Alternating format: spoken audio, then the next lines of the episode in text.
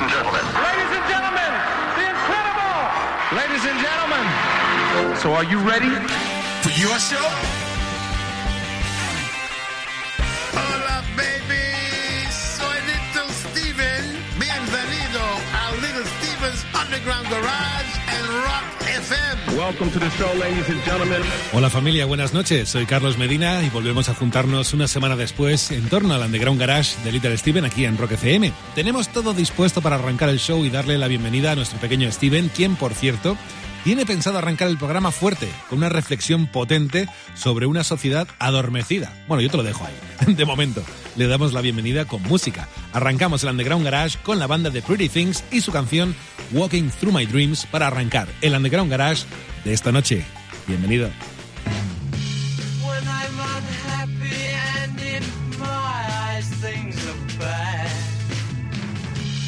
Just have to close them all and suddenly I'm glad. Walking through my dreams at night, you're walking through my dreams at night. Walking through my dreams and I'm not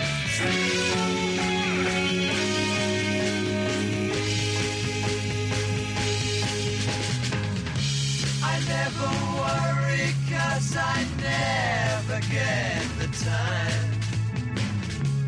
You sweep all thoughts away oh, when you cross my mind.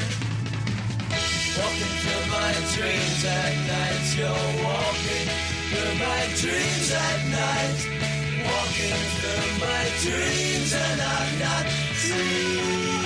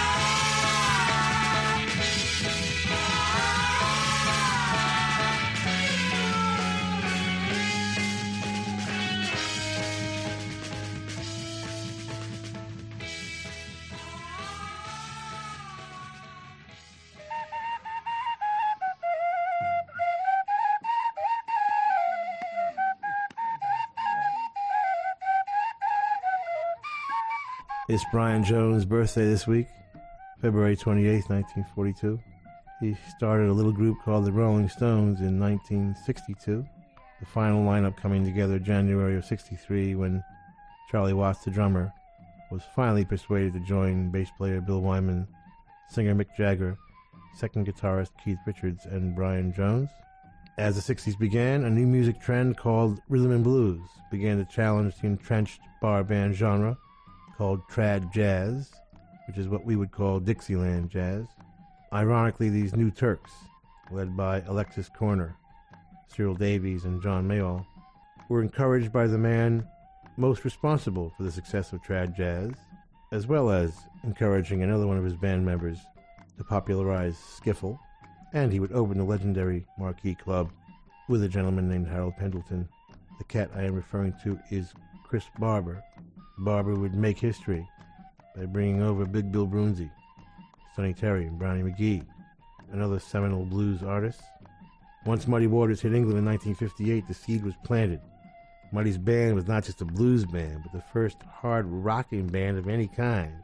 Nobody quite heard a guitar played with that level of ferocity before, and he would influence an entire generation, starting with the young kids like Brian Jones, who began to play slide guitar like Muddy and Elmore James, very much impressing the young Jagger and Richards. Soon the English music scene would not only be divided by old and young, jazz and blues, but the young were divided by blues on one side, represented by Muddy Waters, and rock and roll on the other, represented by Chuck Berry, with Bo Diddley somewhere in between. Brian was a blues purist, but he wanted Mick Jagger to be his singer. Jagger said, You take me, you gotta take my friend Keith Richards. Brian wisely compromised and started listening to the records Keith and Mick were digging, and he ended up agreeing with them. But there was something to be said for that side of the tracks. But his idealistic guitar player Geoff Bradford quit in disgust. Brian would be the leader and manager of the Rolling Stones, which he named, for about six months, during which he made the fatal mistake, maybe literally, of paying himself five pounds more than the other guys, for which they, probably unfairly, never forgave him. He was doing all the hustling after all. He talked Giorgio Gomelsky into giving them the gig at the Richmond Hotel, later to be called the Crawdaddy Club, and he'd write to the newspapers, arguing their case whenever they got a bad review. The problem was, he could be very sweet one moment and very nasty, very obnoxious, extremely megalomaniacal the next. He had his first child at 16 and would have four more, none of which he ever really acknowledged by the time he was 25. He would beat his girlfriends regularly, mercilessly, and drive to gigs separately, making sure the group knew he was the boss. Andrew Loog Oldham, coming in as manager, would change the dynamic, and once Jagger and Richards started writing, the power drifted away from Brian, and he never recovered. He would spiral downward quickly with drugs, until finally dying in 1969, supposedly by accidental drowning, but more likely having been murdered by Frank Thorogood and covered up by Tom Keylock, who Keith had installed to keep an eye on Brian and keep him safe. Thorogood, a workman at Brian's house, who had bullied him into basically taking over and knew he was about to be fired. But Brian Jones' contribution to the first half of the Stones' golden era, their first six albums, was essential. Aside from introducing the unique marriage of androgyny, sexual excess, and a commitment and dedication to the high standards of rhythm and blues tradition, all of which would become staples of the rock and roll culture. He would also play slide guitar on I Want to Be Your Man, Little Red Rooster, I'm Moving On, No Expectations. Most of the early harmonica playing was his. He'd play sitar on Paint It Black, tambura on Street Fighting Man, marimba on Under My Thumb and Out of Time, recorder and piano on Ruby Tuesday, dulcimer on Lady Jane, accordion on Backstreet Girl, mellotron on 2000 Light Years, She's a Rainbow, We Love You, and Citadel. And he'd never get composition credit, but he wrote this riff.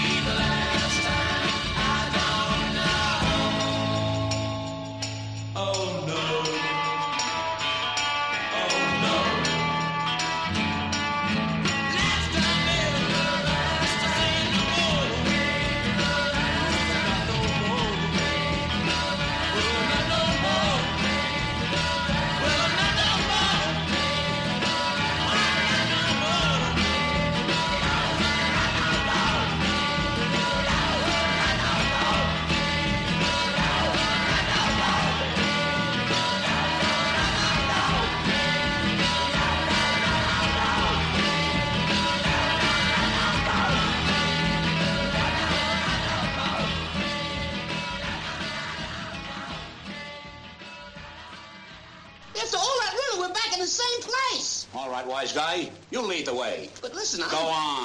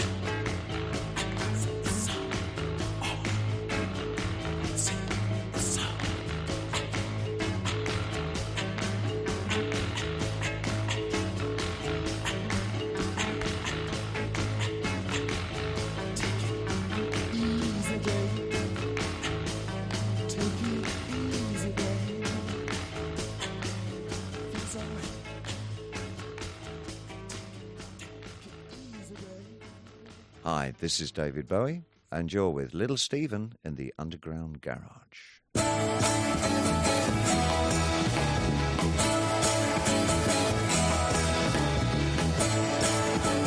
question time that says I've brought dishonor. My head's spouting shame, it seems that I've blackened the family name mother says that she can't stand the neighbors talking. I've gotta pack my bags, leave this home, start walking.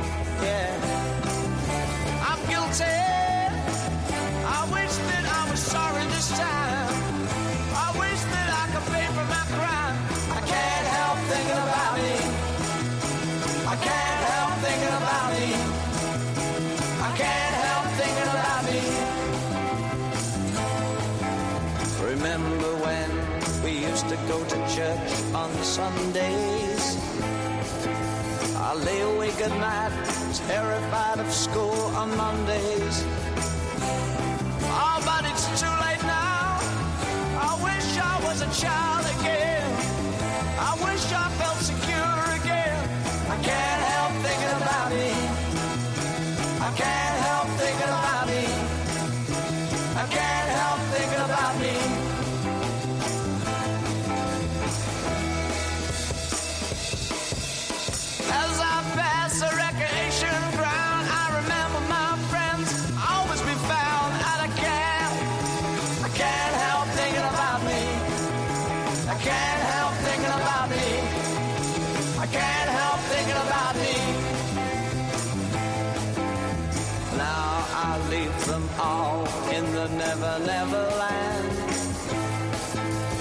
Station seems so cold, the ticket's in my hand. My girl calls my name. Hi, Dave. Drop in, see around, come back if you're this way again.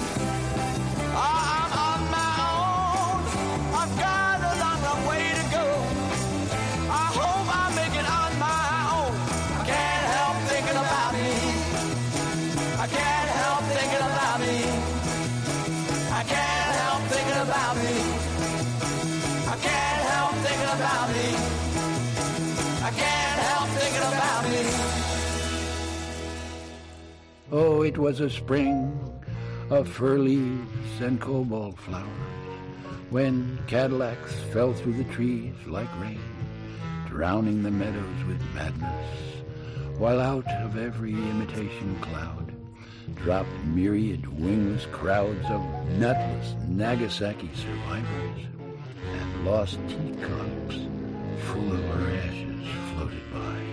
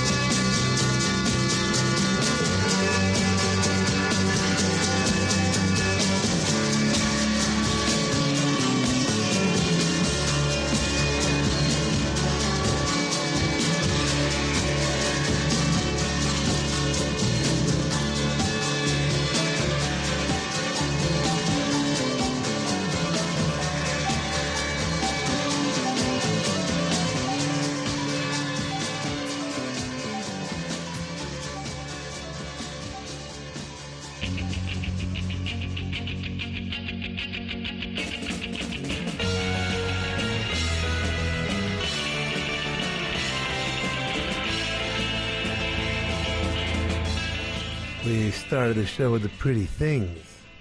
Walking through my dreams. Fantastic psychedelic rock, which I am finding so inspiring, it might just cause a slightly psychedelic set later. Don't want to make any promises. Our tribute to Brian Jones. Start with the last time. Brian's riff, a rather crucial part of the song. Under my thumb, Brian Jones on marimba from Aftermath, 66. Andrew Loog Oldham doing that wonderful production. Can't help thinking about me. a man born to start the glam movement. Five or six years later, David Bowie in the lower third had just changed his name a couple of months earlier because of the Monkees. Tony Hatch producing. Reap a Hurricane is a bit of a comeback for the Hellacopters. A very welcome comeback out of Stockholm, Sweden, one of the great Swedish bands of all time. Nicke Andersson wrote it and produced it with Chips Kiesbye. Get it from thehellacopters.bandcamp.com. And a street fighting man, Brian Jones on sitar, one of the last couple of sessions he would participate in. Wasn't on too much of Beggars Banquet. Did the bottleneck on No Expectations and uh, just a few things. He was starting to go. He also played the tambura, I should add, which is the more droning Indian instrument. And Jimmy Miller beginning the uh, second half of the Stones' classic era. Happy birthday, Brian.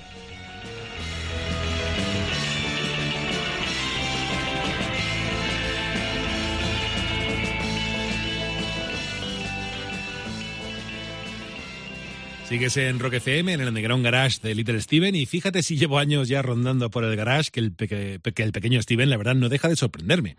Mira, echando un vistazo al guion, veo que quiere compartir con nosotros una epifanía.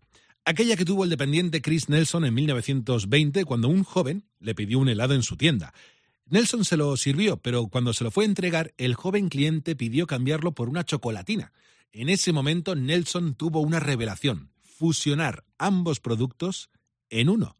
Dicho y hecho, Nelson lo patentó y en 1922 su producto ganó popularidad en todo Estados Unidos. Dale, Stevie.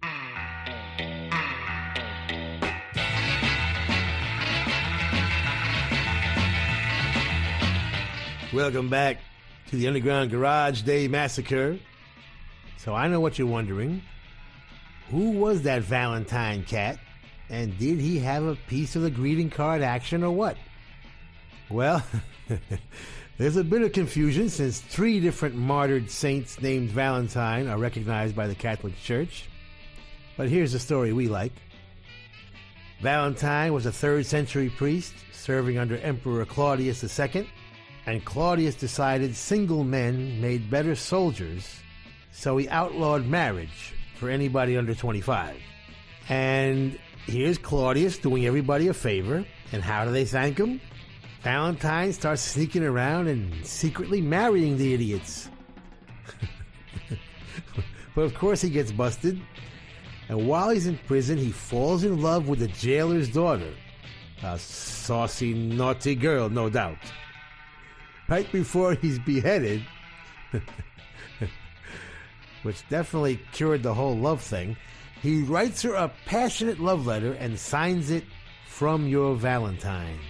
Ah, that was it. A million cornball greeting cards were born. Now, since he was whacked in the middle of February 270 AD or so, the Catholic Church, never one to miss an opportunity, decided to do what they always did co opt a pagan holiday and make it their own. In this case, it was Lupercalia, the festival of fertility run by the Luperci, the Brotherhood of the Wolf. Somewhere in the deepest part of the woods, young men would be smeared in sacrificial blood and whipped the young girls with goatskin straps to ensure their fertility in the coming year. Then in 494 AD, Bishop Gelasius, soon to be Pope, replaces Lupercalia with the Feast of the Purification of the Virgin, Candlemas. There they go again, like usual, ruining all the fun.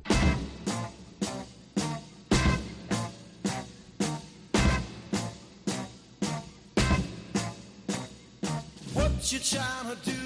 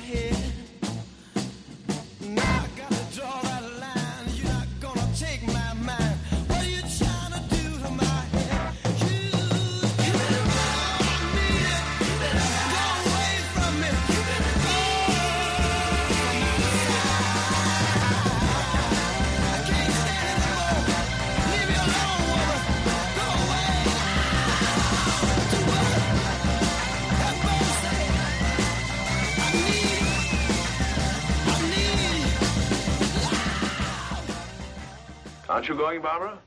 No, Uncle Mac. A new man has come into my life, and I'm going to stay here in New York to see what it is about him that intrigues me so. Oh, what's he like? Oh, he's big and strong, and he's the kind of a man that tells women what to do and makes them like it. In fact, he told me that if I didn't behave, he'd paddle my canoe, and he'll do it.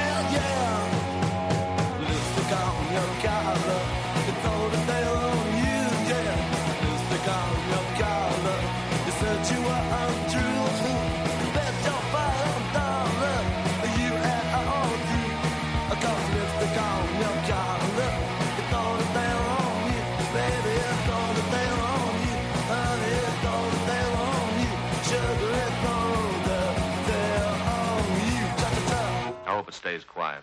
I got more shopping to do. I finished. What'd you get Ann? Stationery set, some paper and envelopes, leather binding. Joe, you'll never learn. Oh, what's the matter? No woman wants a stationery set. Get her something personal. Well, it's got her initials on it. No, no. You want something more sentimental, romantic. What'd you get Faye? It's different in her case. What'd you get Faye? Sewing machine. That's romantic. Well, it isn't a way. Why don't you buy her a catcher's mitt?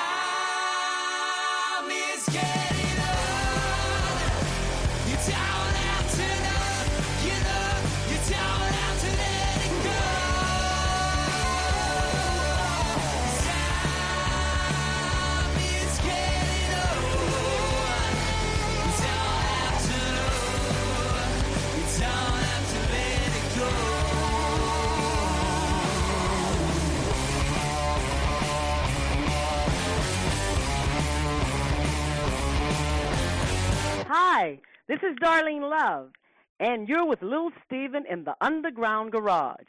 Happy Valentine's Day, everybody. Now, that's my second favorite holiday, after Christmas, of course.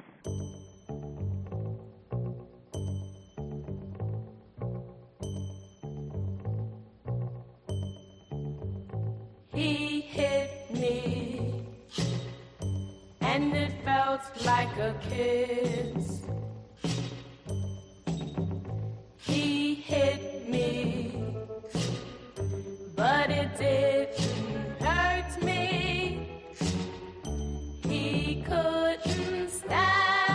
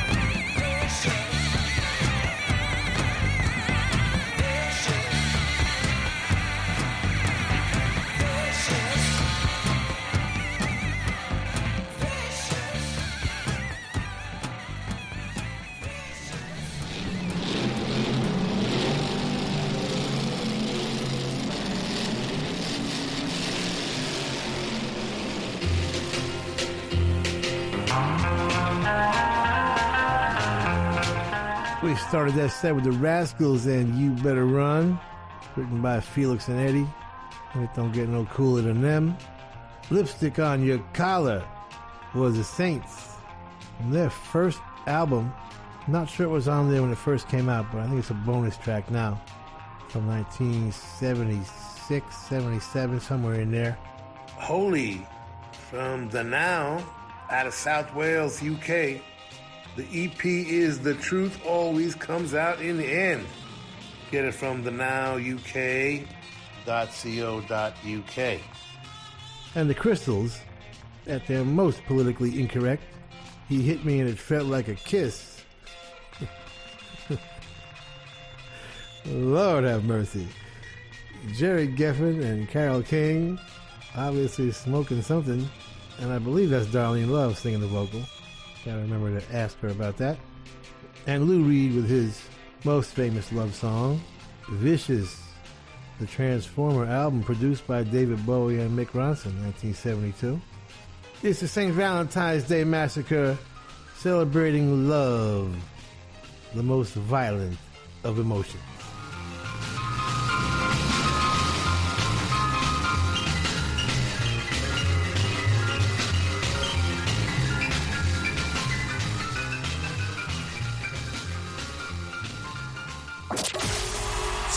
Artista en español ha logrado pasar del rock underground al reconocimiento mundial sin despeinarse. Bueno, esto último un poco así. Rock FM presenta Fito Páez y su banda completa en concierto. 5 de mayo, Within Center, Madrid. 7 de mayo, Auditori del Forum, Barcelona. El rock en español jamás tuvo tanta trascendencia como en la voz y el talento de Fito Páez. Entradas ya a la venta en elcorteinglés.es.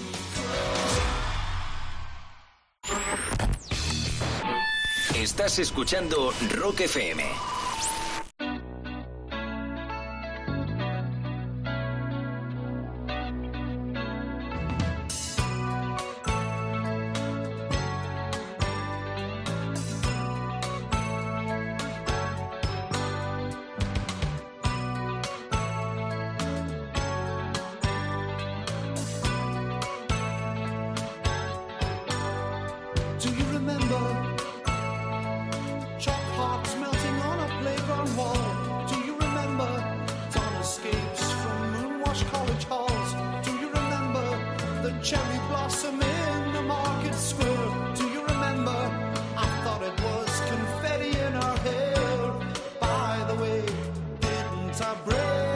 heart. Please excuse me, I never meant to break.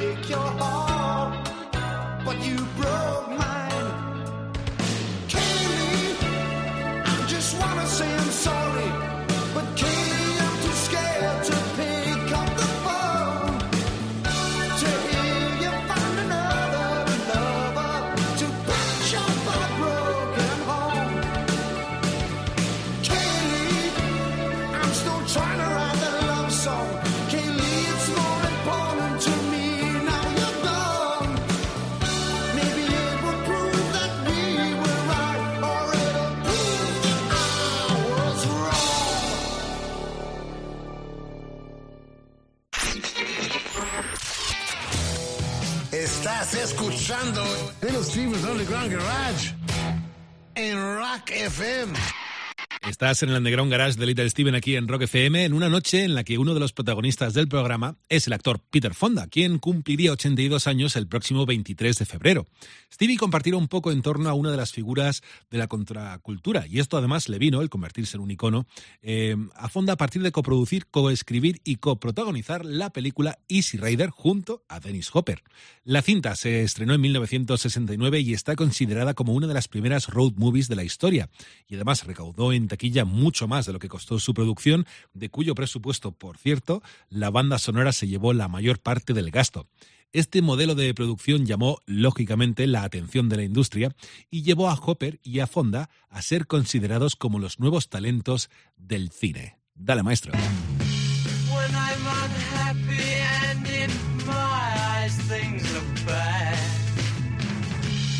Just have to close them all and suddenly I'm glad. Walking through my dreams at night, you're walking through my dreams at night. Walking through my dreams and I'm not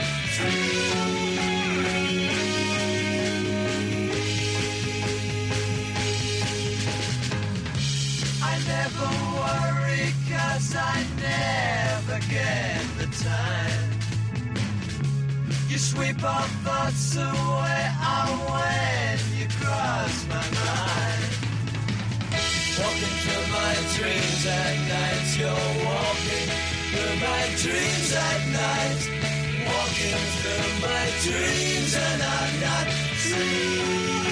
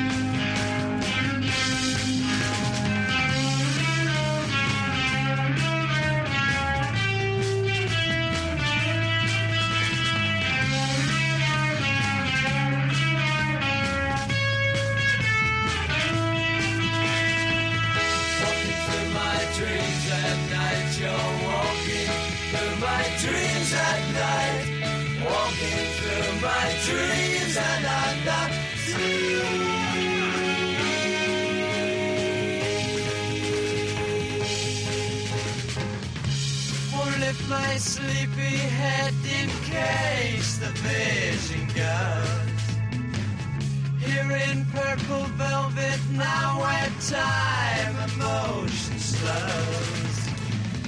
Walking through my dreams at night, you're walking through my dreams at night. Walking through my dreams and I'm not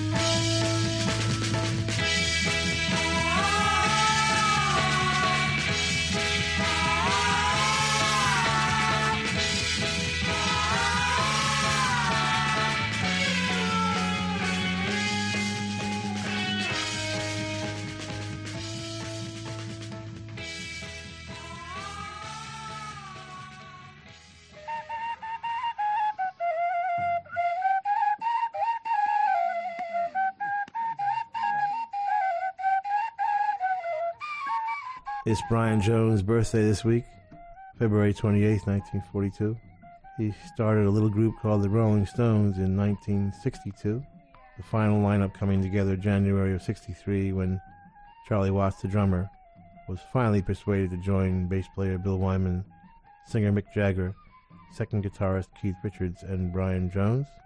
As the 60s began, a new music trend called rhythm and blues began to challenge the entrenched bar band genre called trad jazz, which is what we would call Dixieland jazz. Ironically, these new Turks, led by Alexis Korner, Cyril Davies, and John Mayall, were encouraged by the man most responsible for the success of trad jazz, as well as encouraging another one of his band members to popularize skiffle, and he would open the legendary Marquee Club with a gentleman named Harold Pendleton. The cat I am referring to is Chris Barber. Barber would make history by bringing over Big Bill Broonzy, Sonny Terry, and Brownie McGhee, and other seminal blues artists. Once Muddy Waters hit England in 1958, the seed was planted. Muddy's band was not just a blues band, but the first hard rocking band of any kind. Nobody quite heard a guitar played with that level of ferocity before, and he would influence an entire generation, starting with the young kids like Brian Jones, who began to play slide guitar like Muddy and Elmore James, very much impressing the young Jagger and Richards. Soon the English music scene would not only be divided by old and young, jazz and blues, but the young were divided by blues on one side, represented by Muddy Waters, and rock and roll on the other, represented by Chuck Berry, with Bo Diddley somewhere in between. Brian was a blues purist, but he wanted Mick Jagger to be his singer. Jagger said, You take me, you gotta take my friend Keith Richards. Brian wisely compromised and started listening to the records Keith and Mick were digging, and he ended up agreeing with them. But there was something to be said for that side of the tracks. But his idealistic guitar player Geoff Bradford quit in disgust. Brian would be the leader and manager of the Rolling Stones, which he named, for about six months, during which he made the fatal mistake, maybe literally, of paying himself five pounds more than the other guys, for which they, probably unfairly, never forgave him. He was doing all the hustling after all. He talked Giorgio Gomelsky into giving them the gig at the Richmond Hotel, later to be called the Crawdaddy Club, and he'd write to the newspapers, arguing their case whenever they got a bad review. The problem was, he could be very sweet one moment and very nasty, very obnoxious, extremely megalomaniacal the next. He had his first child at 16 and would have four more, none of which he ever really acknowledged by the time he was 25. He would beat his girlfriends regularly, mercilessly, and drive to gigs separately, making sure the group knew he was the boss. Andrew Loog Oldham, coming in as manager, would change the dynamic, and once Jagger and Richards started writing, the power drifted away from Brian, and he never recovered.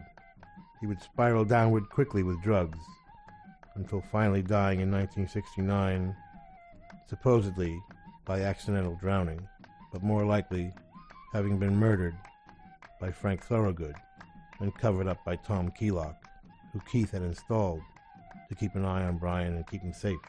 Thorogood, a workman at Brian's house, who had bullied him into basically taking over and knew he was about to be fired.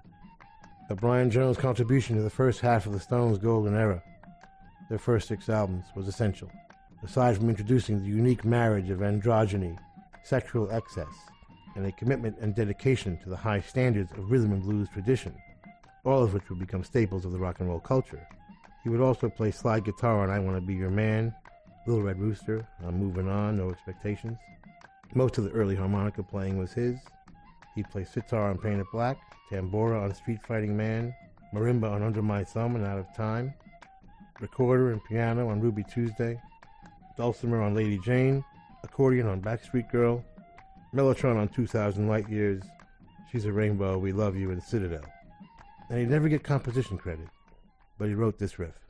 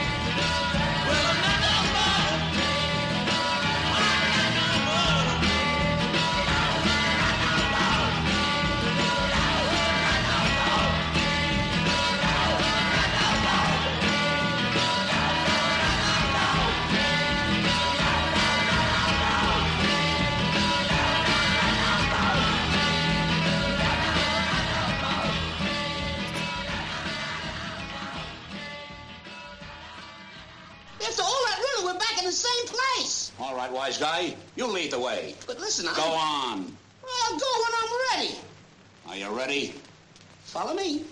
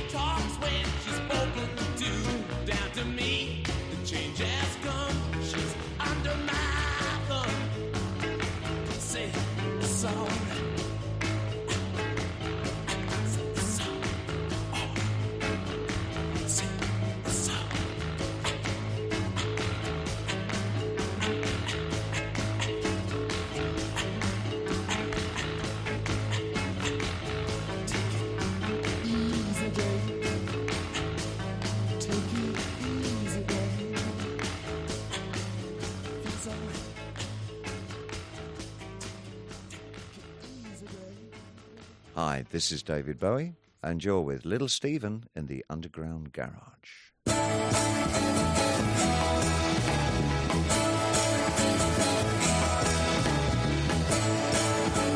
question time that says I've brought dishonor. My head's bowed in shame. It seems that I've blackened the family name. Mother says that she can't stand the neighbors talking. I've gotta pack my bags, leave this home, start walking. Yeah.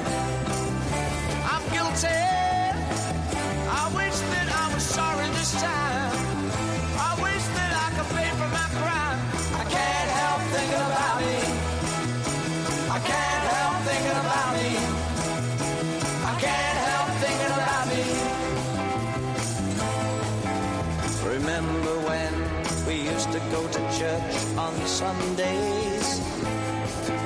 I lay awake at night, terrified of school on Mondays. Oh, but it's too late now. I wish I was a child.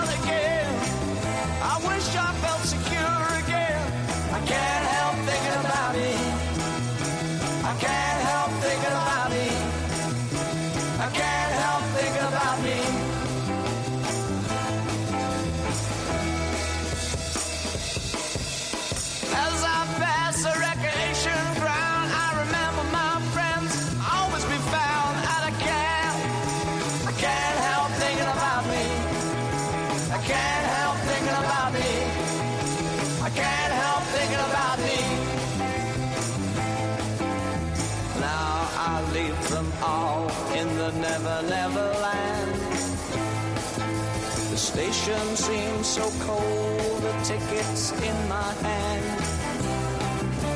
My girl calls my name. Hi, Dave. Drop in, see around, come back if you're this way again. Oh,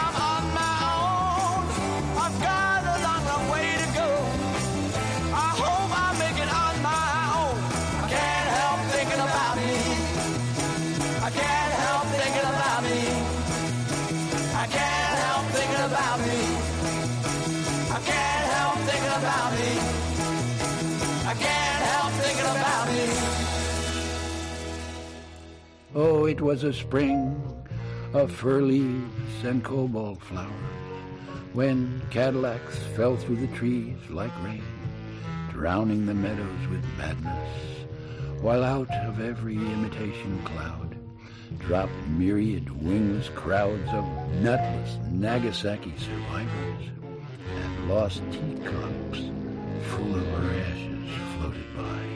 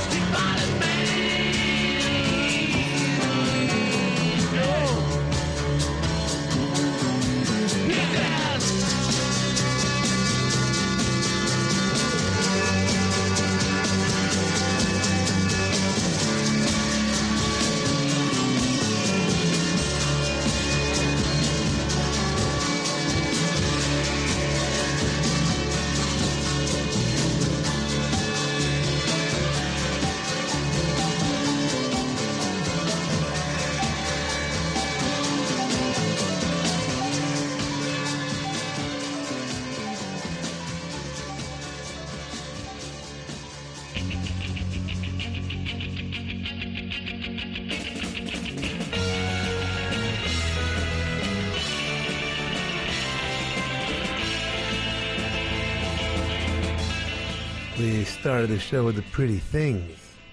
Walking through my dreams. Fantastic psychedelic rock, which I am finding so inspiring. It might just cause a slightly psychedelic set later. Don't want to make any promises. Our tribute to Brian Jones started with the last time. Brian's riff, a rather crucial part of the song. Under my thumb, Brian Jones on marimba from Aftermath, 66. Andrew Loog Oldham doing that wonderful production. Can't help thinking about me. a man born to start the glam movement. Five or six years later, David Bowie in the lower third had just changed his name a couple of months earlier because of the Monkees. Tony Hatch producing. Reap a Hurricane is a bit of a comeback for the Hellacopters. A very welcome comeback out of Stockholm, Sweden, one of the great Swedish bands of all time. Nicke Andersson wrote it and produced it with Chips Kiesbye. Get it from thehellacopters.bandcamp.com. And the Street Fighting Man, Ron Jones on sitar, one of the last couple of sessions he would participate in. Wasn't on too much of Beggars Banquet. Did the bottleneck on No Expectations and uh, just a few things. He was starting to go. He also played tambura, I should add, which is the more droning Indian instrument. And Jimmy Miller beginning the uh, second half of the Stones' classic era. Happy birthday, Brian.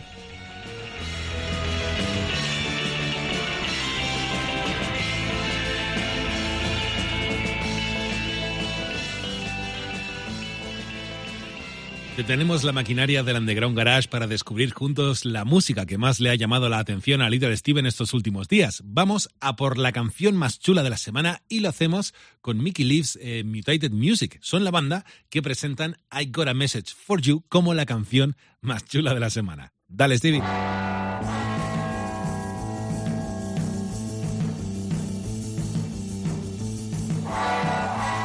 Our coolest song in the world this week comes from the rock and roll capital of the world, Stockholm, Sweden. Please welcome back to the Underground Garage stage. A very welcome back to the Hellacopters.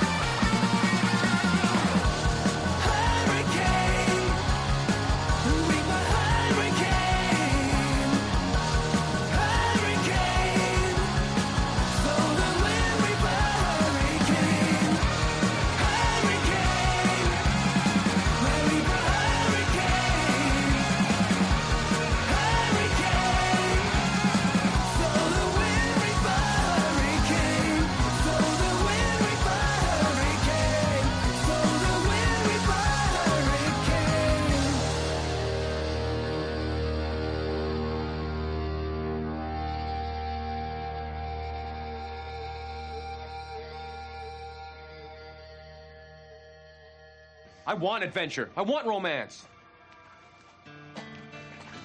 Ned, there's no such thing as adventure. There's no such thing as romance. There's only trouble and desire. Trouble and desire? That's right. And the funny thing is, when you desire something, you immediately get in trouble. And when you're in trouble, you don't desire anything at all.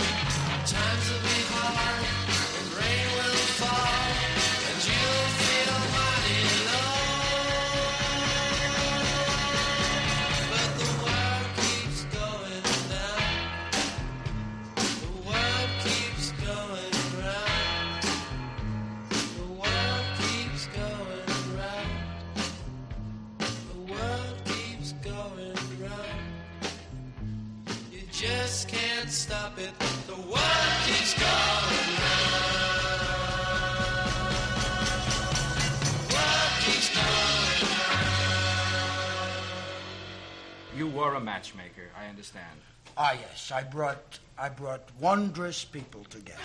Do we know any of the matches you've made, the successful ones, say? Well, Madame Curie. Madam and, and Dr. Curie? No, uh, uh, Madame Curie and Benjamin Franklin. Now, just a moment. There's no record of Benjamin Franklin and Madame Curie ever having been.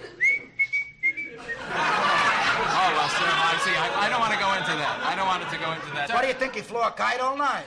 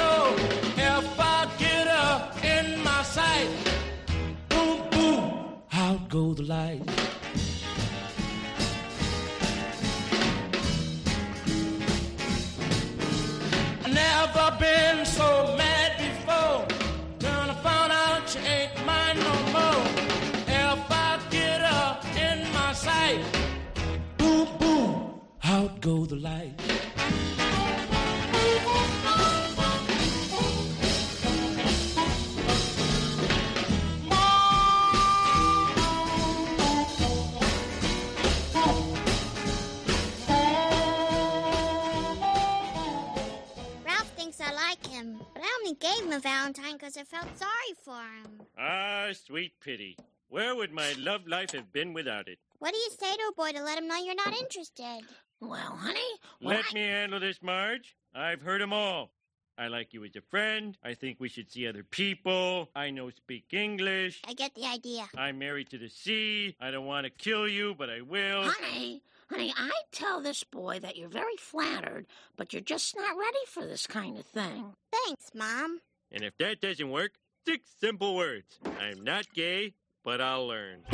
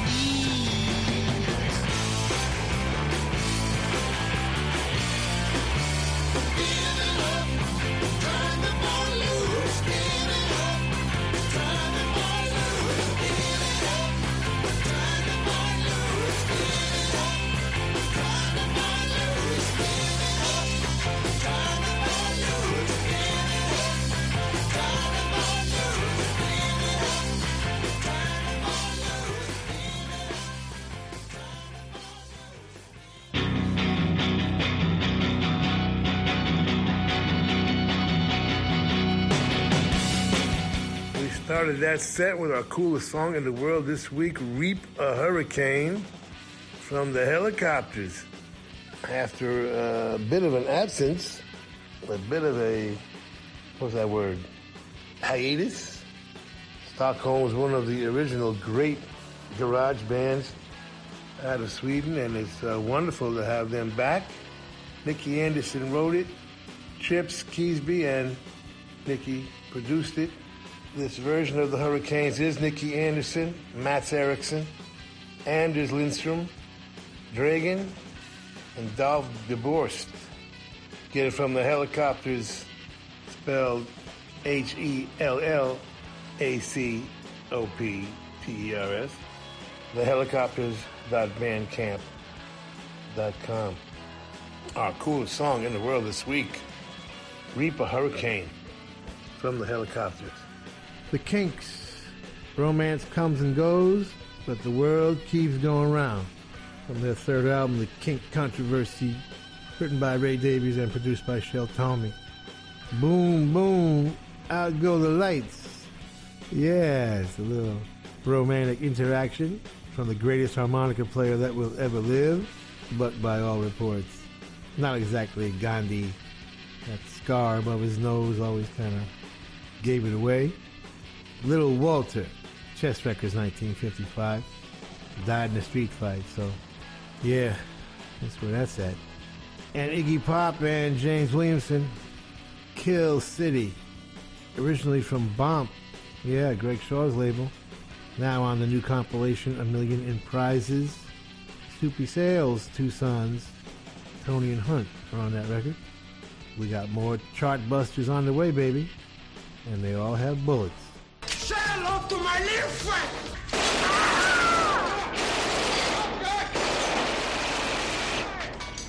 Don't move.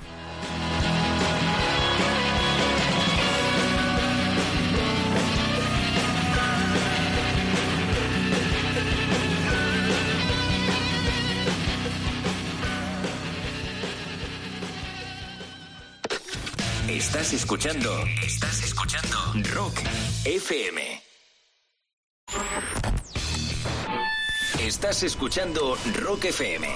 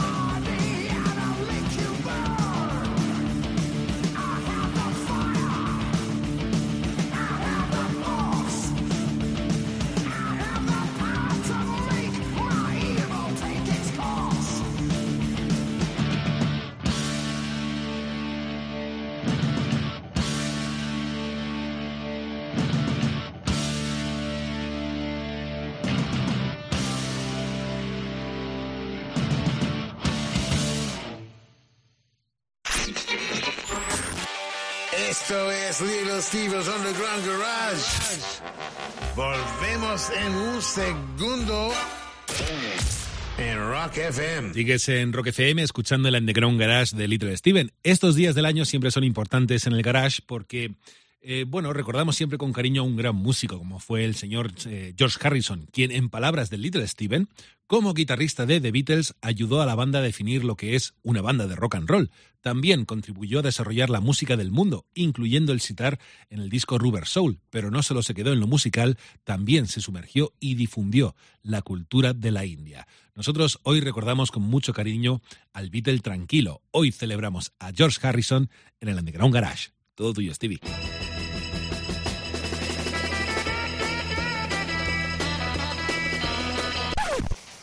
This just in. Shops in Saudi Arabia are nearing a deadline to ensure they are not selling goods marking Valentine's Day. Shops and other outlets, such as restaurants, are officially banned from marking Valentine's Day, in which lovers traditionally exchange cards and gifts. All shop displays, such as red roses, have to be removed by the end of Wednesday. A Saudi newspaper has written the authority for enjoining good and preventing evil has given retail outlets three days to rid themselves of Valentine's Day paraphernalia. Patrols have been organized to enforce the ban, and teachers have been instructed to warn pupils not to wear red, the color associated with Valentine's Day. Meanwhile, in India, Valentine's Day is becoming more popular among the young, and last year the Hindu Shiv Sena party took part in violent protests against it, calling it cultural pollution from the West, burning Valentine's cards, and labeling the 14th of February a cultural invasion. A BBC correspondent in Delhi says police will be watching closely to make sure nobody kisses anybody or shows any signs of Western style affection. Now, this.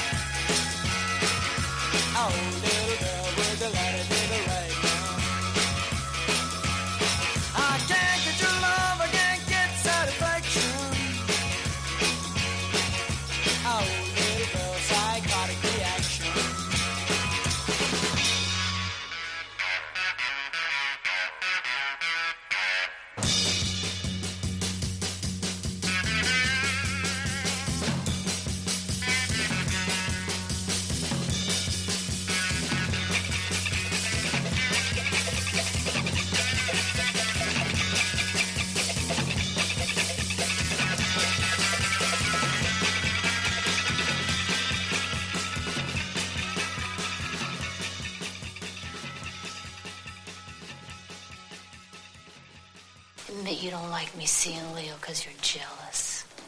Admit that you've got a heart, even though it may be small and feeble, and you can't remember the last time you used it.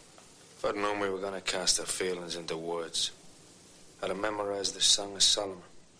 Maybe that's why I like you, Tom. I never met anybody made being a son of a bitch such a point of pride. Though one day you'll pay the price for it. Okay, Verna. But until then, let's get Stinko.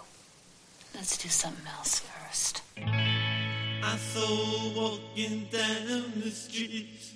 He jumped down, he knocked it off her feet. And then I knew it was the end of her. Skinny kill that girl. Skinny kill that girl. Skinny kill that girl tonight, tonight. Skinny kill that girl. Hey, skinny kill that girl. Hey, skinny kill that girl tonight, tonight. When I saw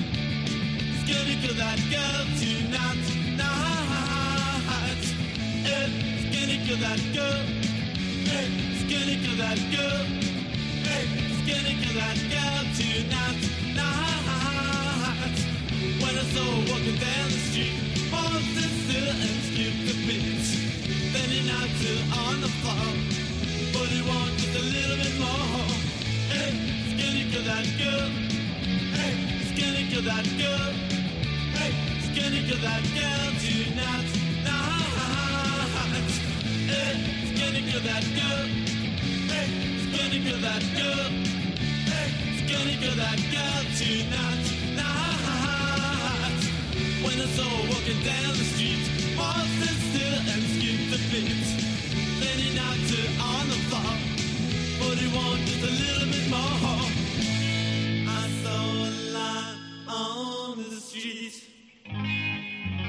Jumped he knocked it off her feet. And then I knew it was the end of her.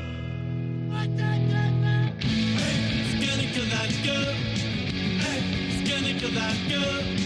Hey, skinny kill that girl tonight. Hey, skinny kill that girl. Hey, skinny kill that girl. Girl tonight, tonight.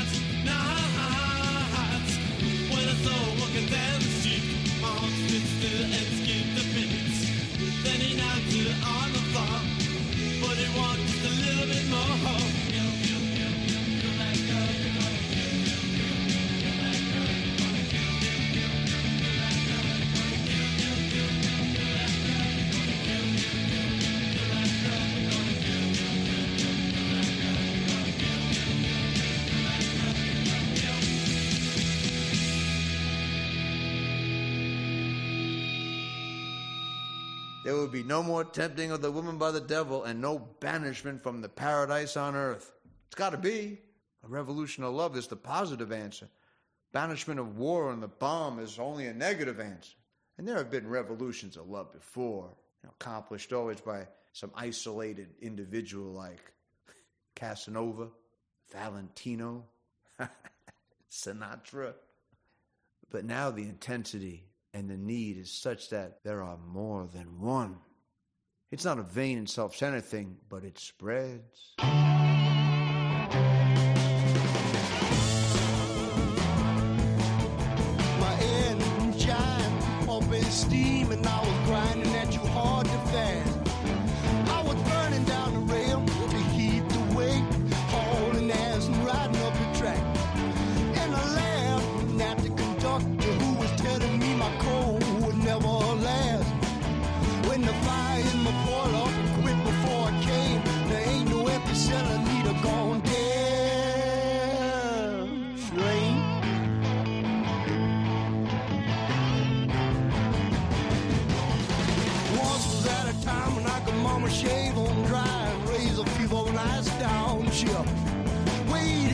Station with the heavy loaded sack, saving up and holding just a spit. Shooting a supply from my demon's eye, instead of waiting for time to hope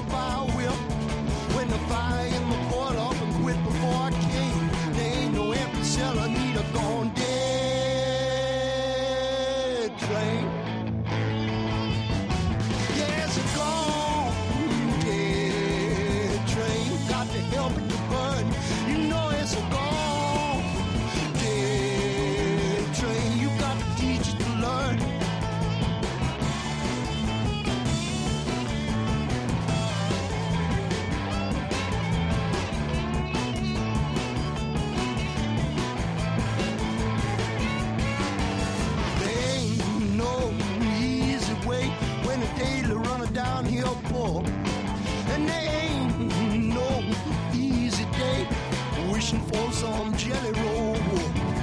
There ain't no switch be made, let a juicy lemon find a spring to run a dry well for. And the fire in my boil up and quit before I came. There ain't no empty cell, I need a gun.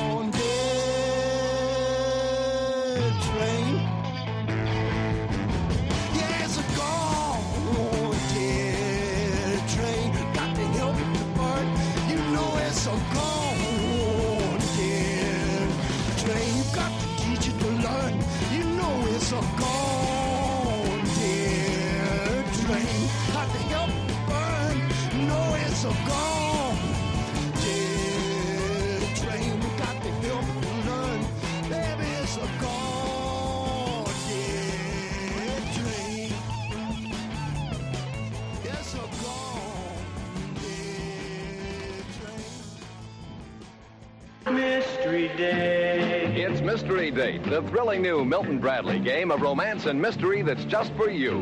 And you. And you. And you. Mystery date. Will you be ready for swimming? Or a dance? When you open the door, will your mystery date be a dream? Or a dud? Oh! Fun and surprises. That's mystery date. Remember, Milton Bradley makes the best games in the world. So, girls, open the door for your mystery date. Get Mystery Date.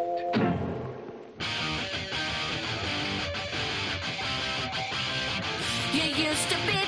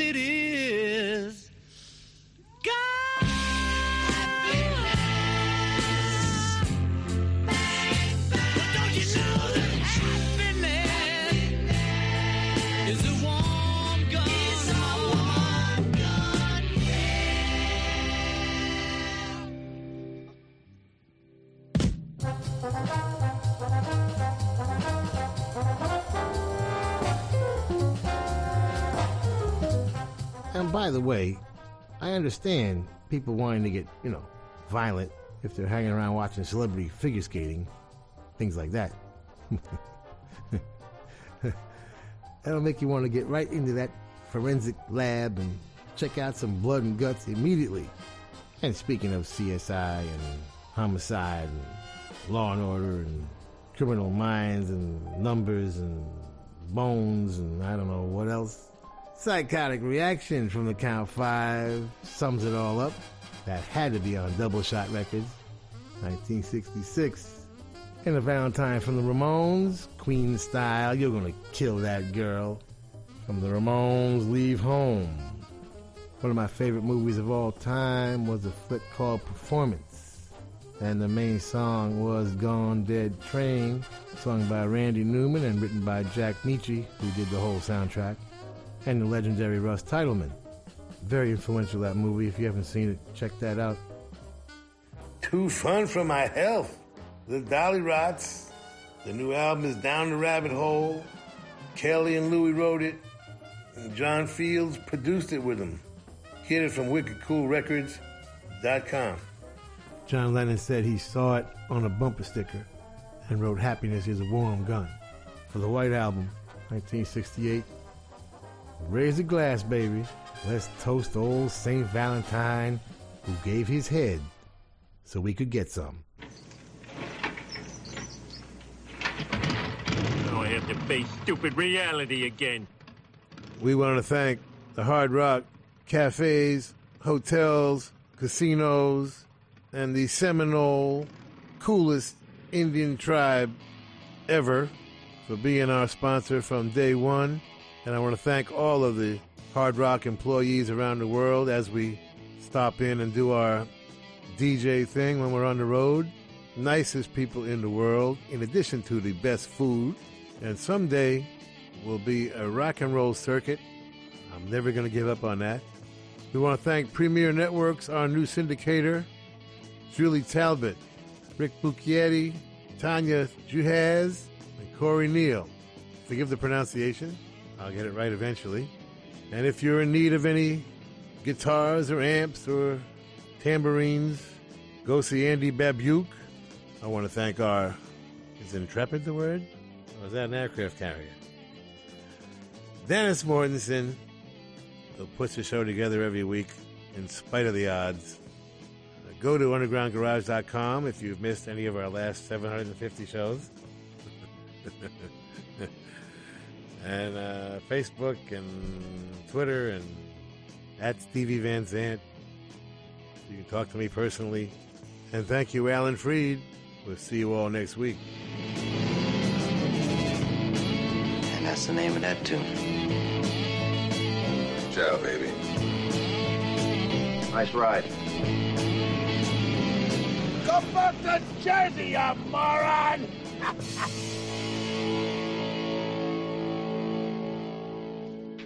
That's entertainment.